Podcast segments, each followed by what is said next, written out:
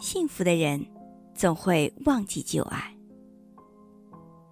幸福从来不可能是有个人帮你搞定所有的一切，你只需要坐享其成。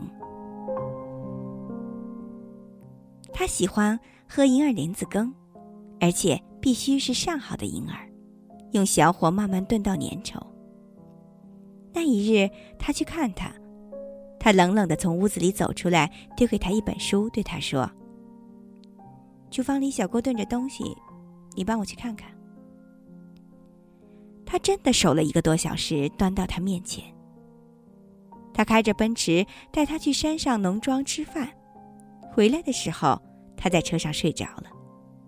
他送他回家，然后轻手轻脚的抱他上楼，呵护如珍宝。他笑着对他说：“我知道，你的心里藏着一团火。”他曾经有一个深爱的女友，他说。我现在还不能嫁给你，我想去欧洲。有野心的女人总是有很多的资本，也总是以为不怕丢弃。他走后，他换女人如换衣服，然后他遇到了她，天雷地火，甘愿用一个多小时为他等一锅羹。大家都认为这是一对璧人，家世相当，学历相当，男生待女生若公主。最后。却恰恰是因为家长之间的矛盾而分了手。到如今，他却笑着对我说：“这些故事 我已经记不太清楚了，你怎么还记得？”然后，他选了一个前途安定的男人，奔波于装修新房的路上，一边暴躁，一边埋怨男人都是甩手掌柜。但他说没有什么好后悔的，因为。幸福从来不可能是有人帮你搞定所有的一切，而你只是坐享其成。谁都没有办法帮你解决所有的问题，不管他是天皇还是王子。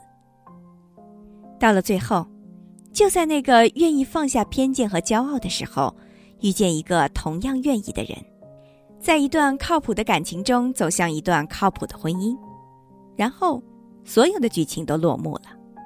剩下的事，该来的都会来到。不是因为你更爱谁就可以不用面对那些鸡毛蒜皮，只是愿意和不愿意而已。我们都以为我们有足够的资本挑剔和考验男人，所以一定会与世俗婚姻离得很远。像每个飘在城市的姑娘一样。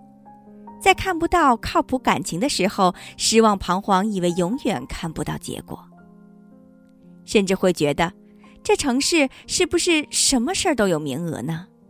成功有名额，结婚有名额，生子有名额，总有人轮不到领到那张票。其实，不管成为一个手握世俗静好的女人，亦或是成为一棵独立的树一样的女人。都不过是殊途同归，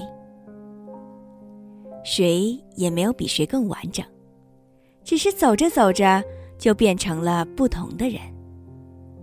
什么时候变得记不清楚了？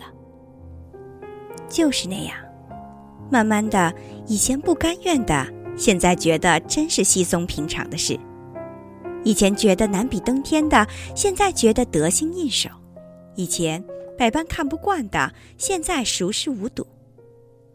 他们说，爱的是一个人，结婚的是另一个。其实，自己又何尝不是变成了另外一个人呢？所以，自然就嫁给了那另一个人。